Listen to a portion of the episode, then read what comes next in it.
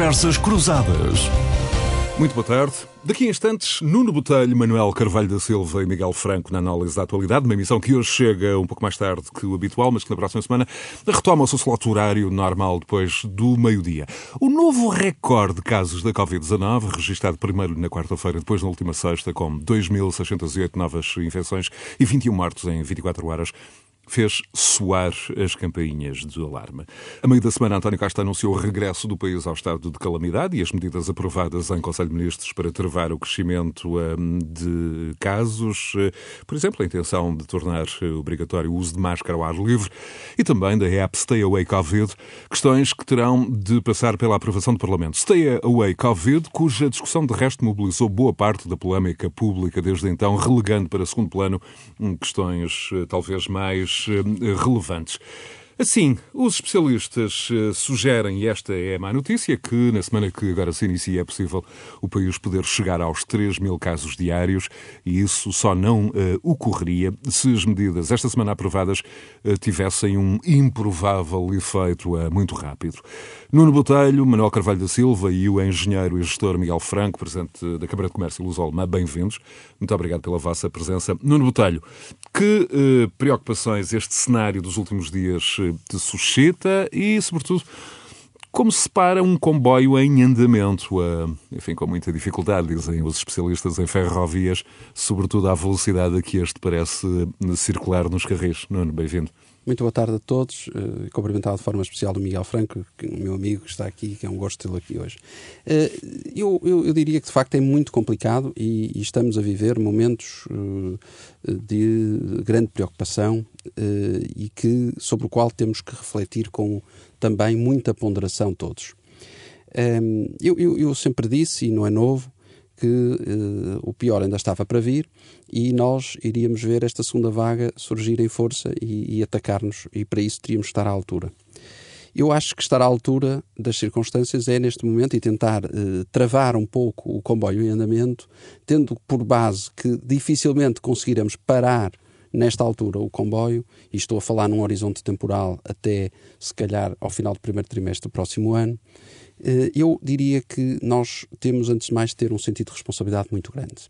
E cabe também, como eu sempre disse aqui, ao Governo e aos titulares dos cargos públicos, como Presidente da República, por exemplo, um grande sentido de Estado e uma enorme capacidade de uh, transmitir confiança, mas ao mesmo tempo muita responsabilidade aos cidadãos. Eu acho que neste momento, mais do que alarmismos, nós precisamos de ter capacidade de tranquilidade e de ter, de facto, aqui um momento para refletir. Porquê? Porque nós não podemos voltar aos tempos que vivemos entre março e abril, não podemos confinar a economia de novo, não podemos parar a atividade económica e temos que olhar para os números e, a meu ver, de uma forma um pouco diferente daquela que tem sido vista. Eu, por exemplo, volto a dizer e volto a perguntar qual a idade das pessoas que diariamente são infectadas aqui. Nunca os, as televisões, os jornais e as rádios nos explicam a idade das pessoas infectadas. E se formos analisar, a, a, os infectados são fundamentalmente, nesta fase, pessoas mais jovens, pessoas em idade ativa. E porquê? Porque de facto há, e isso seria inevitável, a partir do momento que abrimos, seria inevitável, porque há escolas a funcionar, porque há atividade económica, porque as pessoas estão a ir trabalhar. As pessoas eh, do setor privado, porque o setor público, eu já aqui falei, vive em, em digamos assim, um sistema dual que se lhe apetecer aparece, se não lhe apetecer não aparece. E é assim que este país vive, de uma forma algo esquizofrénica. Mas isto é outra conversa que eu posso seguir de, uh, de, uh, falar sobre isso. Mas não estou surpreso com os números, queria deixar claro. Era algo que esperava, era algo que acho que era absolutamente inevitável, a partir do momento em que há uma abertura da economia, em que há uma abertura das escolas, em que há um país que quer voltar a funcionar e que precisa desesperadamente de funcionar. É bom que as pessoas percebam que nós não podemos, de maneira nenhuma, voltar aos tempos do confinamento. E nesse aspecto, eu acho que o Sr. Primeiro-Ministro tem estado bem tem dito aquilo que deve ser dito, ou seja, preparem-se para medidas mais duras se for necessário, mas não tem aberto a porta, no meu entender, a novo confinamento. E o mesmo tem sido feito pelo Sr. Presidente da República. Já, por exemplo, mensagens como aquelas sobre o Natal, que vai ser melhor ou vai ser pior ou vai ser diferente, eu acho que eram dispensáveis e nós, eh, sobre isso posso falar mais à frente, acho que devemos ir com calma nesse aspecto. Muito bem, Nuno Mas, Botelho. numa palavra rápida, tranquilidade, ponderação e muito sentido de Estado dos responsáveis. Manuel Carvalho da Silva, hum, bem-vindo, introduzindo aqui na equação variáveis, hum, como de resto eh, o Nuno Botelho já sugeriu, hum, por exemplo, relativas a grupos demográficos agora mais afetados pelas infecções e, sobretudo, Manuel, hum, tudo aquilo que já sabemos e não sabíamos eh, em março e abril passado, qual é o seu grau de, de preocupação sobre, sobre a evolução eh, epidemiológica hum, nesta fase? Quero cumprimentar os nossos ouvintes e os meus companheiros de painel, em particular o engenheiro Miguel Franco. Tenho muito gosto em, em, em estar aqui com ele hoje.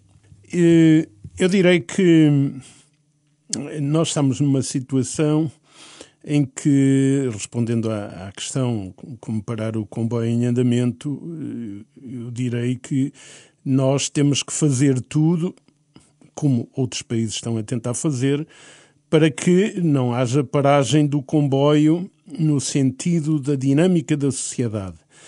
E, eh, e, e, termos a noção que o comboio dos impactos da pandemia está em andamento, eh, precisamos de ir desacelerando, conseguindo que, que, que ele desacelere, ou seja, que provoque menos contágios, menos, menos casos, menos mortes, eh, mas não chega a isso. É preciso. Um dos aspectos, de certa forma, o Nuno já o referiu, era bom conhecer-se melhor quem são as pessoas infectadas e, e os percursos das pessoas infectadas, mas eh, eu acho que ao discutirmos este quadro epidemiológico, nós eh, precisamos de não nos centrarmos apenas nas vítimas do, do coronavírus, na, nas vítimas deste, desta bactéria. É preciso ver quais são os efeitos laterais. E isso preocupa-me bastante.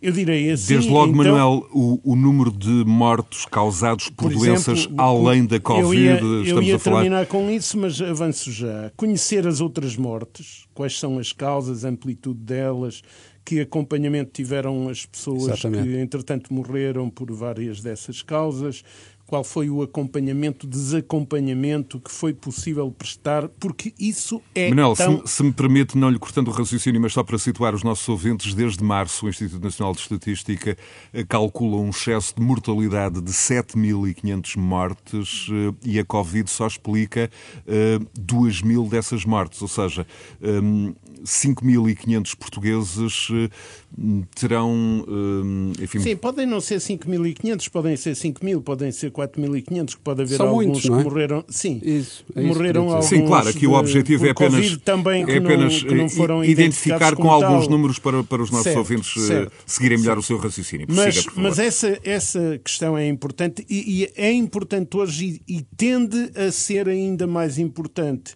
porque um dos objetivos que devemos ter, eh, eh, digamos, que o país deve ter no desenvolvimento e aplicação das políticas que vão sendo traçadas é evitar a todo custo o entupimento dos hospitais. Essa é uma grande preocupação, não é? Que todos nós sentimos, dos hospitais e, do, e de todos os espaços da saúde, de centros de saúde, etc. Mas evitar esse entupimento, reforçar capacidades e mobilização dos profissionais, e nesse aspecto não foi feito tanto quanto era necessário. Ainda por cima, neste país, eh, eh, se é necessário investir na, estrutura do Estado, neste caso na estrutura da, da saúde, não faltam logo vozes a dizer que se está a aumentar, eh, a aumentar a despesa do Estado e o Estado é despesista, etc. E, portanto, há uma cultura desgraçada que depois tem implicações no próprio funcionamento da- da- das diversas áreas, neste caso da saúde. E termino dizendo, portanto, a partir daqui muito, eh, muita mais rigor, mais atenção a estes fatores ou a estas componentes que referi, o máximo de cumprimento das regras e não haver pânico e procurar agir-se o mais possível de forma a mantermos atividades, e atividades é a economia entendida como a base da produção, mas mas não é só a base da produção, é o funcionamento da sociedade. São as escolas, são muitos outros serviços que são necessários e que fazem parte da estrutura das atividades e da economia do país. Muito bem, vamos então alargar o nosso uh, diálogo a Miguel Franco, gestor, Presidente da Câmara de Comércio uh, Luso-Alemã. Bem-vindo, muito obrigado por, uh, por ter assistido a este, a este nosso convite. Miguel Franco, como é que paramos este comboio em andamento, sobretudo com estes elementos já introduzidos, hum, quer pelo Nuno, quer pelo Manuel Carvalho da Silva?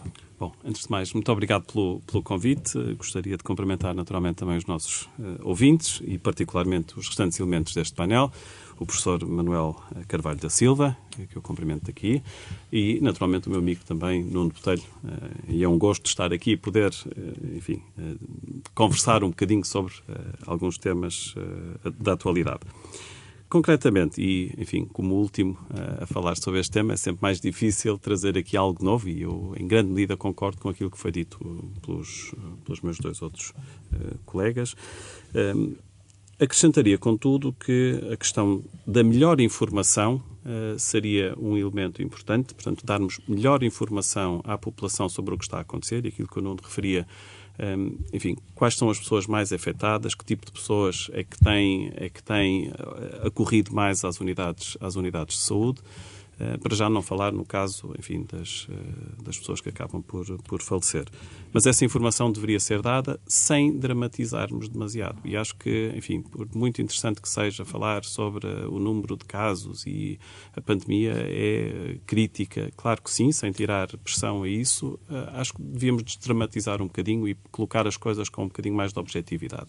E aí os meios de comunicação social também têm um papel importantíssimo. Enfim, eu não digo aqui omitir informação, mas acho que devemos ser um bocadinho mais contidos e menos sensacionalistas sobre, sobre, determinados, sobre determinados aspectos. E, sobretudo, introduzir elementos de contextualização, contextualização da informação. É exatamente. Porque nós vamos ter que viver com isto, quer queiramos, quer não. O Nuno fala até o primeiro trimestre do próximo ano, eu diria provavelmente ainda um bocadinho mais. Estava a há vacinas, há vacinas que vão ser lançadas, claro que sim, mas primeiro que isto, enfim, chegue à população e, e que também nos tire o receio, porque isto, no fundo, vivemos aqui um bocadinho com receio, com medo, diariamente, eh, vai demorar. E como também disse o professor Carvalho da Silva, nós não podemos parar a economia. Quer dizer, é impensável voltarmos à situação que tivemos em, em abril e maio, e acho que aí estamos todos de acordo, sendo que, concordo absolutamente também com ele, deveria haver uma preocupação exatamente não entupirmos os nossos hospitais. Mas eu acrescentaria que e isto é dito muitas vezes por muita gente, o Serviço Nacional de Saúde não são só os hospitais públicos, nós também temos todos os hospitais privados e toda esta área privada da saúde que deveria ser chamada a jogo neste momento e, portanto, estão disponíveis, estiveram disponíveis na primeira vaga e acabaram depois por não ser envolvidos, enfim, eh, com vários prejuízos uh, diretos uh, e que poderiam e deveriam ser envolvidos nesta fase, porque há capacidade disponível e acho que deveríamos, deveríamos olhar para isto nesta fase, para tirarmos, no fundo, pressão também, para podermos estar exatamente focados em manter a economia e, como o professor Carvalho da Silva dizia também, as escolas, as universidades e, como é que, as restantes E como é que olha para este, para este elemento introduzido pelo, pelo, pelo Manuel Carvalho da Silva destes destes mortos, deste excesso de mortalidade, em alguns, em alguns casos ainda por Hum, por explicar, por contextualizar. O, o, o, Henrique Raposo, um, colunista da Renascença, ainda esta semana, num texto uh, publicado no Expresso, alertava para o facto do primeiro a ficar em casa, ele até usa o, o hashtag, uh, causou mais mortes do que uh, o vírus. e há aqui um um óbvio esquecimento de muitos doentes. Hum, como é que. As outras doenças não desapareceram, não é? E, portanto, isso acho que já, enfim, já há dados eh, que estão a ser divulgados sobre isso e é o que eu tentava referir há bocado. Enfim, nós viramos para o Covid, o Covid neste momento é o tema e esquecemos exatamente as restantes Uma das explicações dadas o, eh, pelo Governo foi o excesso de calor, Deixa-me só interromper, um pico de temperatura. Só, só interromper e, o diálogo está aberto, dar aqui uma, uma chega. Os bastonários enviaram esta semana uma carta à Ministra em que falam, por exemplo, eh, eh, aqui dados... Cinco bastonários da Ordem dos Médicos, 100 mil cirurgias estão atrasadas, 100 mil cirurgias estão atrasadas, um milhão, cerca de um milhão de consultas nos hospitais públicos foram canceladas, há 17 milhões de meios e exames de diagnóstico e terapêutica que estão suspensos. 5 milhões de consultas presenciais nos cuidados de saúde primários. Ora, portanto, isto não pode dar bom resultado. Aí é que eu acho que deveria haver a tal interligação que o Miguel falava bem de, entre o público e o privado, e o privado. é que tem que existir e de outra maneira não, o público não vai conseguir aguentar. Isto não é só uma questão e, de Estado, não é só uma questão de privados, não, é uma questão, questão do serviço nacional, e da nossa sociedade. É questão nacional e, portanto... e, e de sentido de Estado.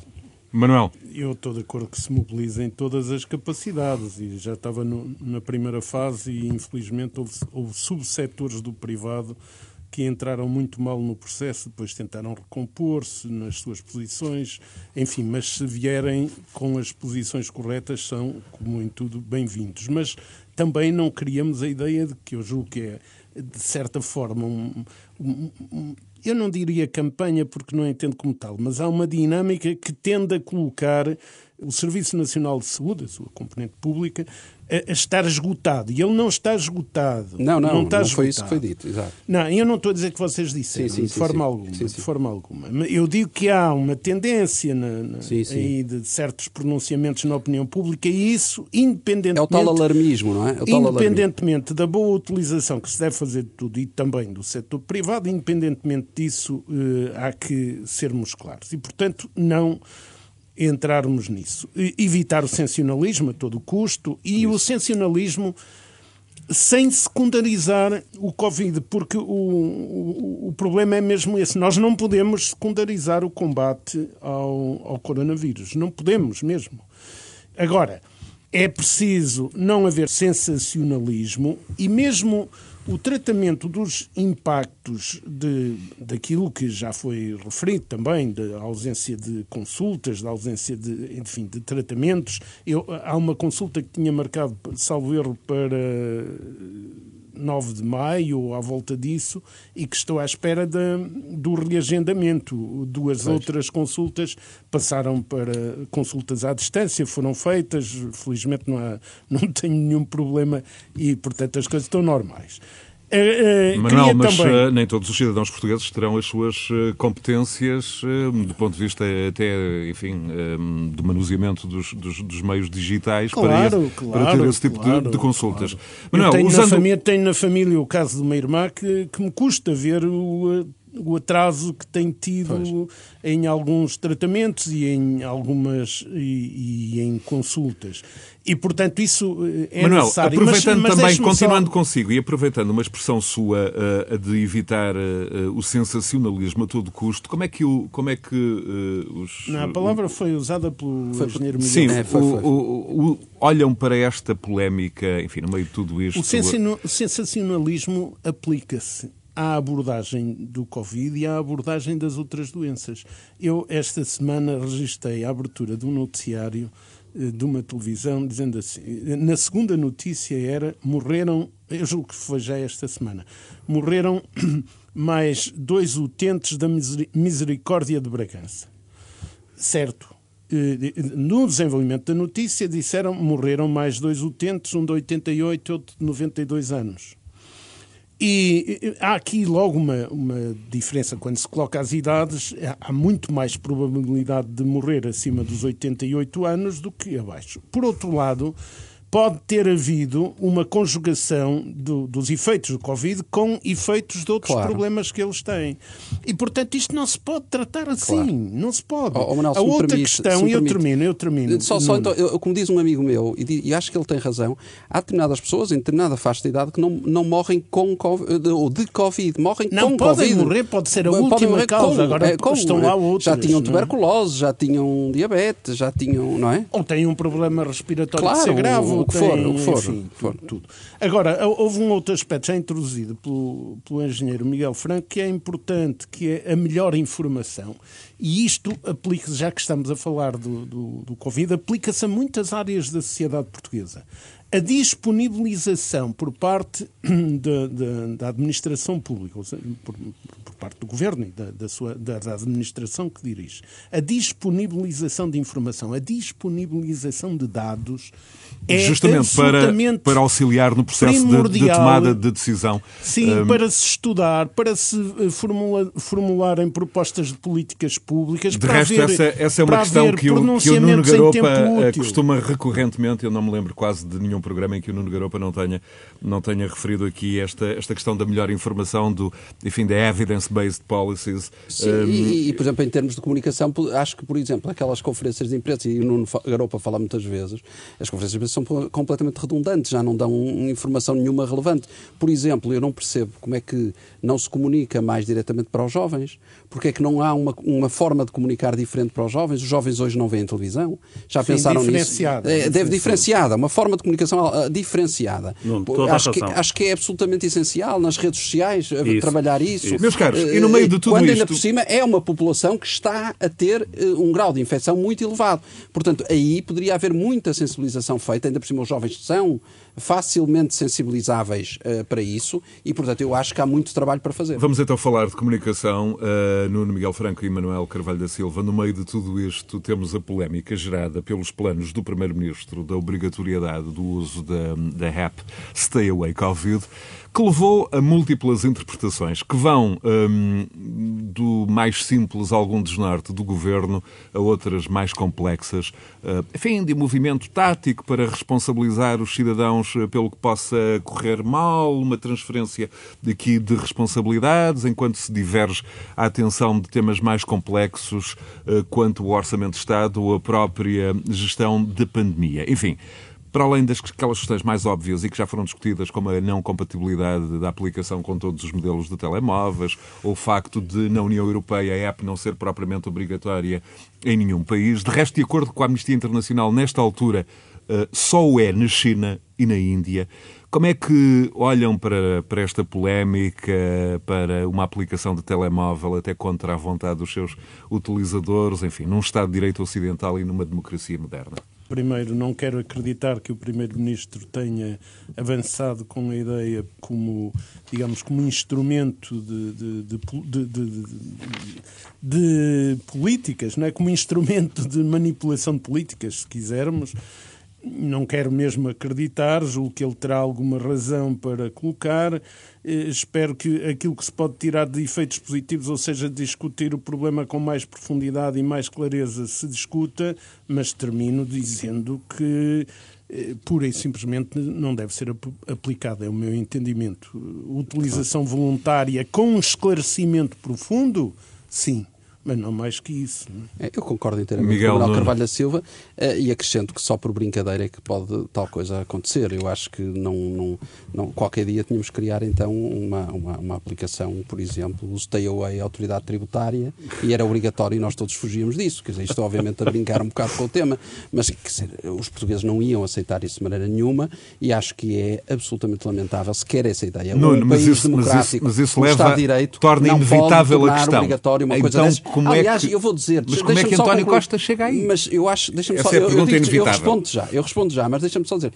Esta é daquelas leis que Portugal é muito bom a fazer leis, mas depois para as aplicar vai ser muito complicado. Porque eu não vejo não é meios... Isto, eu não é vejo meios... Ideia. Eu não vejo meios sequer de controlar uma coisa dessas. Não há sequer meios para controlar isso. E António Costa chega a isso, eu acho que num dia de cansaço, muito extenuado, já muito baralhado e numa fase difícil em que tem que negociar o orçamento e tenta desviar as atenções do orçamento com uma, um, um soundbite destes. E só assim se compreende que uma pessoa experimentada, uma pessoa com a argúcia do nosso Primeiro-Ministro, eh, tenha eh, caído numa, numa coisa dessas, só mesmo para desviar as atenções daquilo que é mesmo importante e sobre o qual vamos falar a seguir, que é o Orçamento de Estado. Miguel Franco, como, como, é que, como é que olha para a sugestão e, sobretudo, para o trajeto, como se chega a ela, como se, enfim, Bom, tanto é, quanto seja facto... possível aqui um processo de intenção. Enfim, eu espero que não passe de facto um, um, um, processo de intenção. Acho uma notícia assim completamente tirada de, do contexto. Não percebi, não percebi que sinceramente a, a ideia. Percebo a ideia do, da, da, aplicação e aqui concordo. Deveria ser de utilização voluntária. Ponto fazer disto uma lei, enfim, eu não sou constitucionalista, não sou jurista, mas, enfim, é, é fácil é, de perceber que, que a coisa não, não passaria. Agora, diferente é, e acho que isso se deveria discutir e isso deveria avançar quanto antes, aliás, já deveria ter avançado, a utilização obrigatória da máscara uh, na via pública e, e em lugares no espaço público. No espaço público. E, não, e não apenas um, isso. indoor. Isso. Mas, enfim, com um bocadinho também de bom senso e, acima de tudo, informando a população e ajudando a população a ter comportamentos corretos. Claro. E não vir logo com multas e com pesadas, claro. uh, enfim, com policiamentos fortíssimos. Um assustar outra vez a população de uma forma, enfim, que não, que não é coincidente com aquilo que aconteceu nos meses anteriores, enfim, uh, em alguns ajuntamentos Exatamente. também políticos e outros que e... aconteceram. E, e, Nuno, e, numa, e... e, quando os portugueses se portaram da forma cívica que se portaram quando do confinamento, ainda por cima. E já agora, quanto às reações políticas, eh, desde logo a de Rui Rio, com um esperar para ver. No fundo, a reação do Rui Rio foi aquela que politicamente esteve mais próxima ou mais compreensível com a sugestão do Primeiro-Ministro. Olha, eu, eu vou dizer uma coisa que me parece. Eh, eu tenho cada vez mais dificuldade em compreender uh, as opiniões e as posições do Dr. Rui Rio e do PSD. Eh, eu, neste programa, que estou aqui à vontade, sou independente, sou, não estou aqui a, a, falar por partido nenhum, mas toda a gente já percebeu que a minha área política é a área política entre o PSD e o CDS e será nessa área.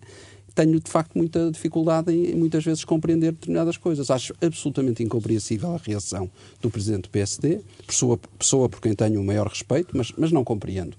Porque acho que o que António Costa propôs é algo que tem que ser atacado, tem que ser censurado, tem que ser abolido imediatamente e tem que ser. E esse é o papel da oposição. Se não serve para isso, não faz oposição, não existe, mais vale eh, não, não existir e dar lugar a outro. Porque, de facto, não, não ver nisto um problema, eu não consigo perceber o que é que vai na cabeça do Rui Rio. Manuel, em relação à reação do Rui Rio.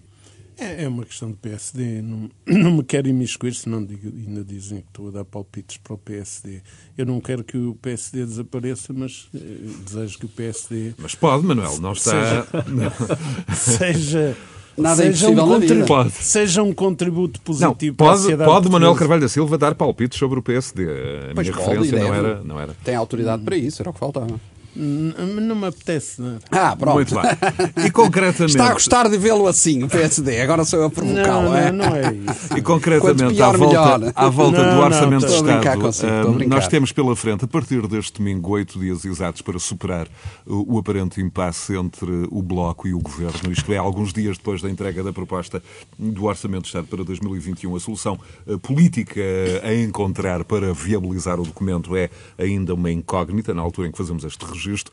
A abstenção do Bloco uh, poderia viabilizar o documento, mas há outras geometrias variáveis e temos uh, oito dias para saber novidades, porque o Bloco decidiu que a versão do orçamento que está uh, nesta altura, um, enfim, disponível não serve e o prazo para a decisão um, corre até ao próximo domingo, uh, 25 de outubro, onde na reunião da Mesa Nacional do Bloco será definido o sentido de voto. Por outro lado, o PS tem lembrado aos bloquistas que votar contra este orçamento é votar contra o país.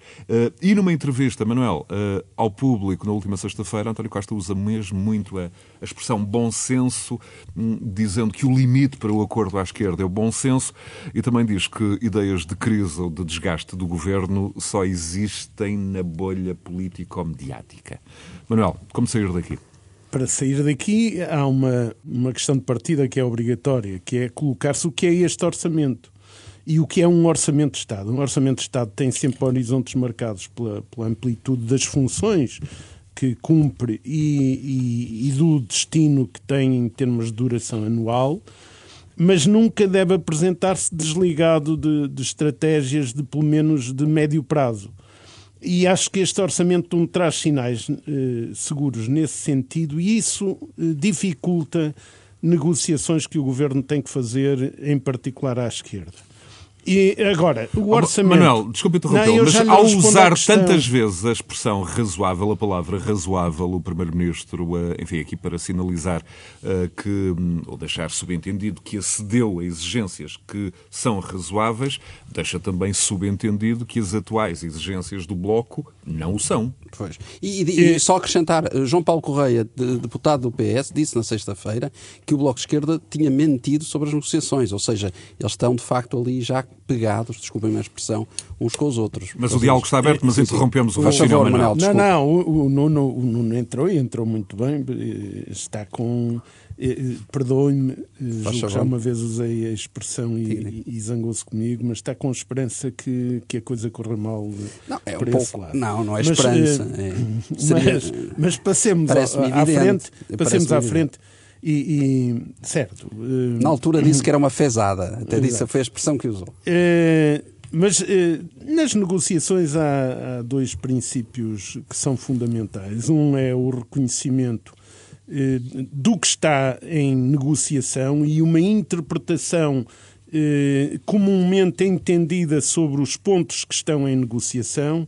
E o outro fator é a existência de boa-fé.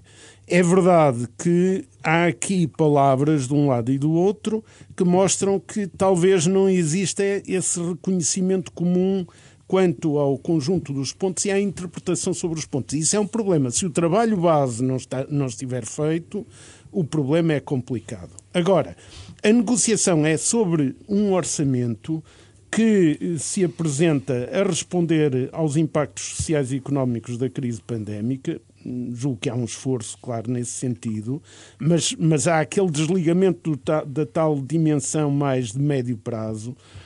Hum, e um orçamento que assume. Manuel, mas introduzindo aqui só um elemento político, hum, a, a, questão, a questão do Bloco de Esquerda hum, não pode estar aqui a lutar pela, pela sua própria sobrevivência é claro política. toda a gente sabe, com... toda a gente sabe que há um, um espaço grande de eleitorado que é disputado entre o Partido Socialista e o Bloco de Esquerda, muito mais até do que entre o Partido Socialista e o Partido Comunista.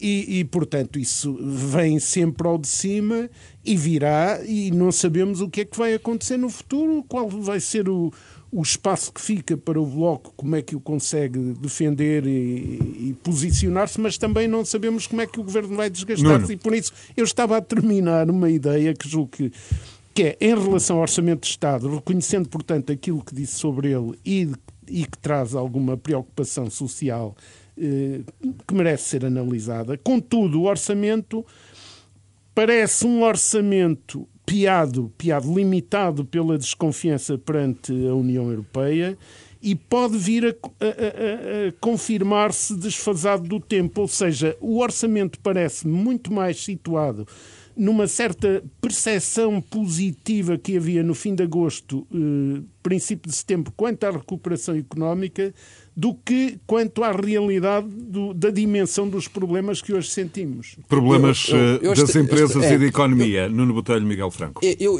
muito rapidamente, eu, acho que eh, desse ponto de vista eh, está claro para mim, e sempre o disse aqui, eh, este orçamento não deveria ter sido feito da forma que está a ser feito quer com o PCP, quer com o Bloco de Esquerda. E por isso eu referi, o Manuel Carvalho Silva referiu de forma irónica, e eu acho normalíssimo, que eu esteja com a esperança, eu estava com a esperança que de facto não se entendessem e, portanto, tivessem que olhar mais para o PSD e o PSD fosse aqui a tábua de salvação para permitir um orçamento mais equilibrado, mais amigo das empresas. Como aconteceu no suplementar. E, por exemplo, e que de facto permitisse uh, olharmos para o relançamento económico. E o que vemos nesse orçamento é nada disso. Vemos é um orçamento, parece, quem aterrasse em Portugal hoje e lesse eh, as páginas deste orçamento, perceberia ou acharia que Portugal vive um momento de crescimento económico, uh, um, que estamos todos bem, que não há crise pandémica nenhuma, que de facto temos que aumentar as pensões, o salário mínimo, aumentar as despesas do Estado, aumentar tudo o que é a despesa é mais, mais, mais, mais.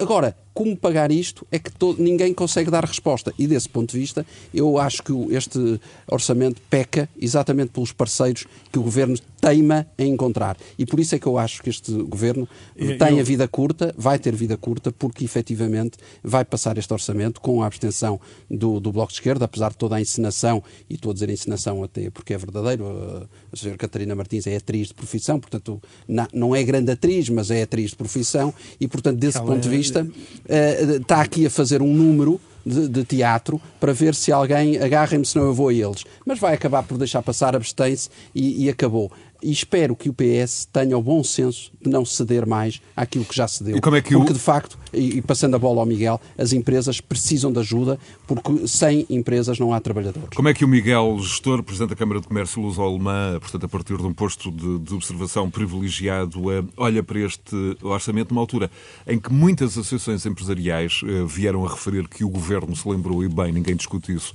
das famílias, nesta altura de crise, uh, mas neste orçamento, uh, certo sentido, sentido costurado a, a, benefícios e também com suplementos de Bruxelas, um, também dizem que as empresas foram esquecidas. Como é que, como é que o Miguel olha para, Bom, eu vou-me abster da, da, questão política. É evidente que estamos atentos e vamos, e vamos olhando e vamos vendo, mas eu julgo que isto faz parte das negociações, é a situação que temos e, portanto, eu sobre isso não, não, quereria, não quereria aqui uh, alongar-me. A questão, de facto, e, há bocado foi referido que o Sr. que o Sr. Primeiro-Ministro teria falado em bom senso, e é aquilo que nós pedimos é exatamente bom senso. Nós estamos numa crise pandémica e a seguir temos uma crise económica e social. E, e, acho que nos esquecemos um bocadinho da parte económica. Na parte social percebemos, e, o, e este orçamento dá bastante ênfase a essa, a essa parte, nos apoios. Dá ênfase, mas não dá muito conteúdo. Mas desculpe, eu já. Certo, já... mas enfim, com base na informação que temos hoje, não é? E portanto isto Sim. será negociado e espero que haja pessoas com bom senso no meio disso tudo, conforme, conforme disse antes. Agora, a questão económica é que é a questão. E, é que e é quem questão... sabe financeira também a seguir, Miguel. Pode surgir também, não é? E não, vai não... acontecer com os bancos, as moratórias, enfim. Nós sabemos, eu não quero estar aqui a assustar, mas enfim, já vimos, e ainda ontem falava com, com, com, com, um empresário de uma empresa de construção civil, dizia, bom, agora conseguimos pôr mais ou menos em pé depois da, da última crise e estamos a levar com esta em cima. Eh, é evidente que o Estado não pode ajudar tudo e não vai fazer claro. tudo, mas pelo menos não atrase, não, não, não, e, enfim, e nesta fase precisamos de facto de um Estado a olhar para as empresas e para a economia. É evidente que falamos aqui no plano de recuperação e resiliência, eh, há aqui muitos milhões que vêm ou que virão, a tal bazuca que, que, que se fala. A questão é quando é que isso chega às empresas e, portanto, nós no fundo estamos nesta pandemia há seis meses ou sete meses, mais, mais coisa, menos coisa. Não vemos, rapidamente estamos no final do ano e ainda não chegou dinheiro à economia, eh, à economia real. E, portanto, todas estas microempresas, empresas de restauração, de hotelaria e, e, e afins, estão numa situação dramática. E não se vê, por parte de quem está a decidir o orçamento, alguma palavra para estas, para estas, para estas Há pouco Portanto, fez uma referência vocês, à construção. Uh, apesar de tudo, a construção tem sido uma grande surpresa. A construção, de acordo com o Banco de Portugal, sim, sim, sim. foi de resto o grande motor. Foi o grande motor e graças... Por não ter parado desde, por, desde não logo, pararam, durante um, Não pararam, salvo raras exceções, não pararam todo, todo, todo o processo, felizmente, e portanto a economia manteve-se a funcionar aí. E portanto todas as obras mantiveram, há investimentos a decorrer e isso ajudou em grande parte toda a fileira, toda a fileira da, da, da construção. Mas no fundo, enfim, mesmo aí há algumas más notícias, enfim, os vistos gold e por aí fora, enfim, mas... O Miguel Franco há pouco eu, eu... fez uma referência ao plano de recuperação uh, e resiliência que o Governo levou na última quinta-feira a Bruxelas. Um, e há aqui um, pareceu haver uma mudança de tom, uh, de um reforço de investimento na área empresarial, uh, pelo menos o Primeiro-Ministro um, admitiu a possibilidade de recorrer a empréstimos europeus que havia recusado publicamente Sim. numa primeira fase para investir 1.200 milhões na capitalização de empresas e no Banco eh, de Fomento. E aqui, no fundo, estamos a falar de aplicar os primeiros 12,9 mil milhões de euros em subvenções da União Europeia. Um, notou esta diferença? Notei é um sinal de esperança? reforçado inclusivamente pelo, pelo, pelo Ministro da, da, Economia, Pedro Cisa Vieira, com os apoios, enfim, ele disse isso ainda esta semana, vão ter apoios de 3.850 eh, milhões de euros, diretos às empresas. E, e isso é uma mudança, de facto, da na posição, na posição do governo. E acho que é isso que se devia também dar muito mais ênfase nesta, nesta discussão. Manuel. Eu gostava de colocar quatro questões. A primeira. O diálogo está tem, aberto, de resto, tem a ver com, com daqui até ao final do, do, do com programa. Com algumas coisas que o engenheiro Miguel Franco já avançou e que, de certa forma, descodificam uma afirmação que eu fiz. Eu disse que este orçamento, o, o, o governo mostra-se hum, temerário perante uh, as políticas europeias. Eu queria dizer que Primeiro, no Orçamento de Estado há apoios às empresas, não apenas aqueles que alguns setores empresariais referem, que são visíveis de forma direta, mas há indiretos e há outra coisa que todos nós sabemos. Colocar dinheiro nas pessoas, em particular nos mais pobres, é de certeza absoluta dinheiro que chega de forma indireta às empresas. E, portanto, não podemos esquecer disso, mas essa, para mim, não é a questão fundamental neste aspecto. É que eu acho muito bem, inclusive aquela ah, medida dos 501 euros, ah, acho uma medida boa, desde posso, que seja extraordinário. Desde, desde seja extraordinário. Eu direi que há vias outras para chegar dinheiro às empresas que vêm da tal, das dimensões da bazuca, e o engenheiro Miguel Franco dizia, e com razão, até agora as coisas, os conteúdos que são urgentes, que já deviam estar, as disponibilidades financeiras que deviam estar nas empresas, não entraram, e o governo mostra-se tímido nessa atitude, talvez porque não esteja a acreditar muito no, naquilo que vai ser a efetivação por parte da União Europeia e outra coisa que é o problema da, da gestão operacional do, do, processo. E aí o governo tem que ser mais ofensivo, mas não, não é o problema de, de não haver atenção às empresas em si mesmo, é toda uma complexidade que está aqui. Segundo, os apoios às empresas são necessários, mas eh, para mim é claro hoje que, no cenário que vivemos, se queremos uma economia mais robusta e desenvolvimento da sociedade, nós precisamos simultaneamente de duas coisas.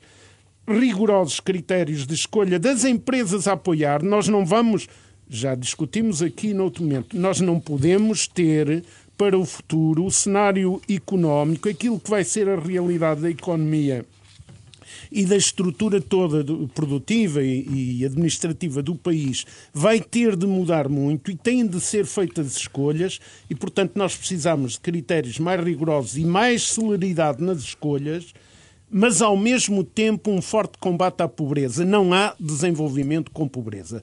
Desiludamos-nos quanto a isso. E aí entra a última questão que queria referir: é que a proteção social que é avançada, esta, esta preocupação com as pessoas que não tinham proteção nenhuma, que estavam. Que, que, Temos mais 450 outros, milhões, por exemplo, por outros, para um novo apoio social sim, extraordinário. Fruto das precariedades e de outras inseguranças, há muita gente que estava sem proteção nenhuma e os, os curtos prazos de duração dos contratos de trabalho, etc, etc. E, portanto, é preciso essa atenção, mas nós temos que olhar os problemas, quando falamos de proteção social, olhar os problemas a jusante e a montante. Não chega só a jusante. A reparação, muito mais quando é uma reparação meramente caritativa, não dá.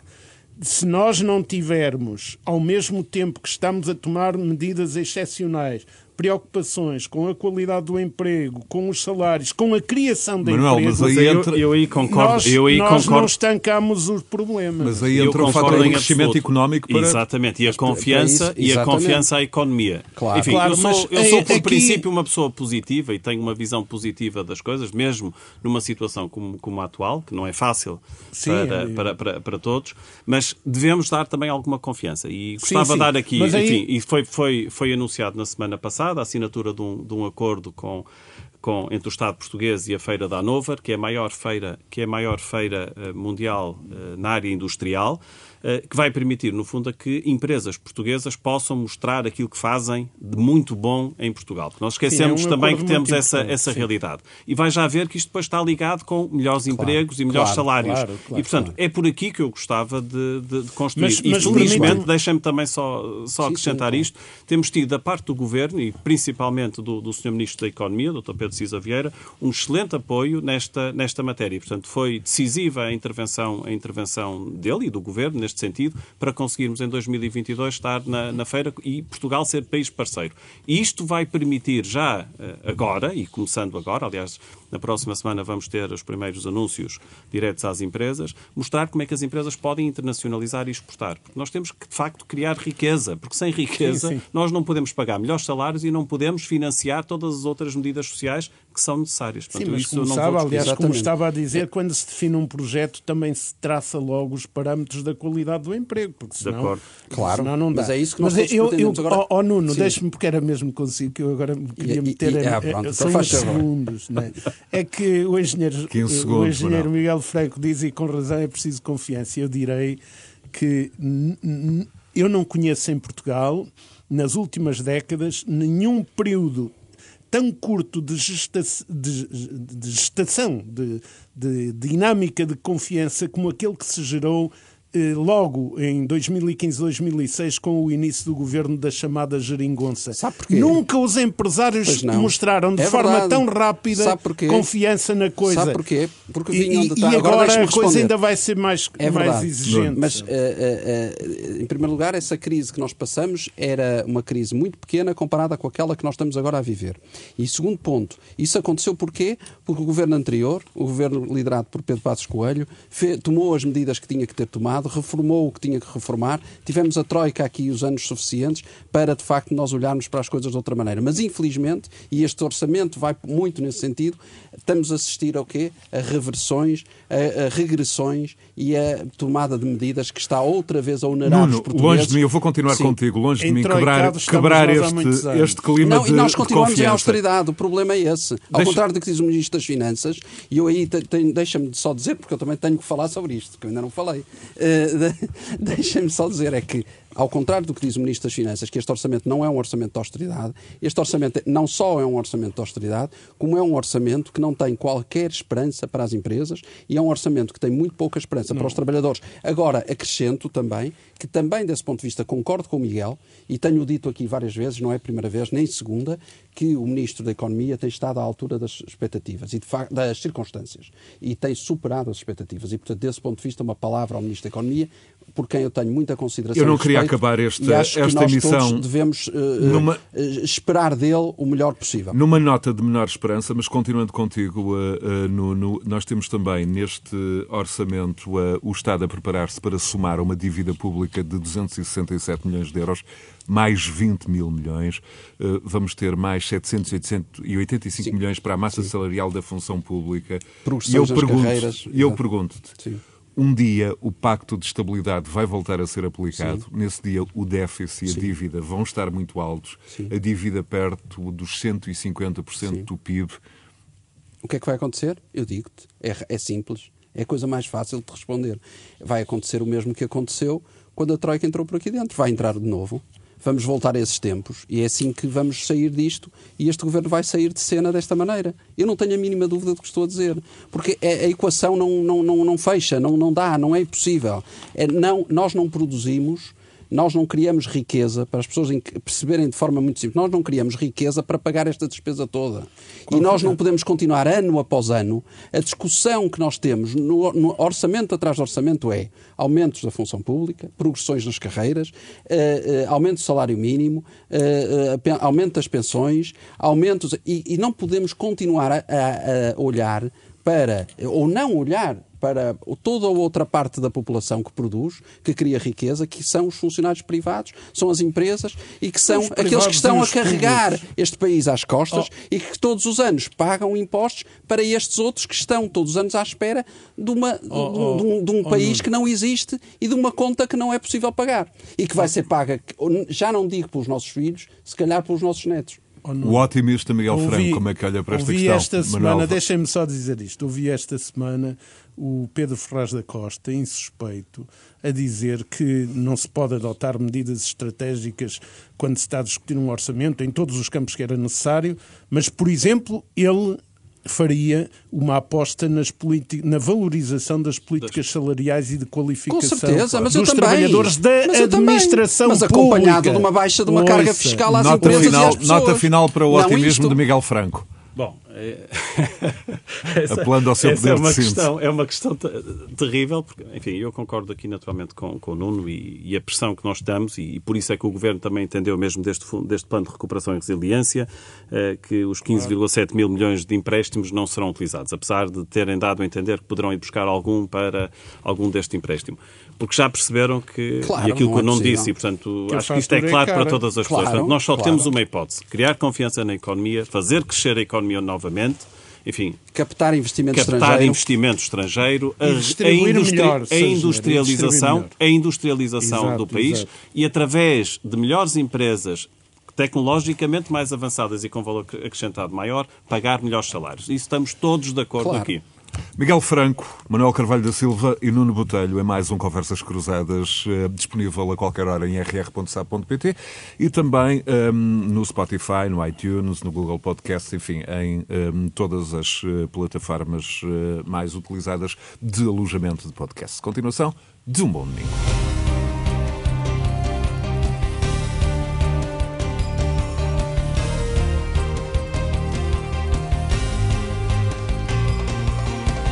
Conversas Cruzadas.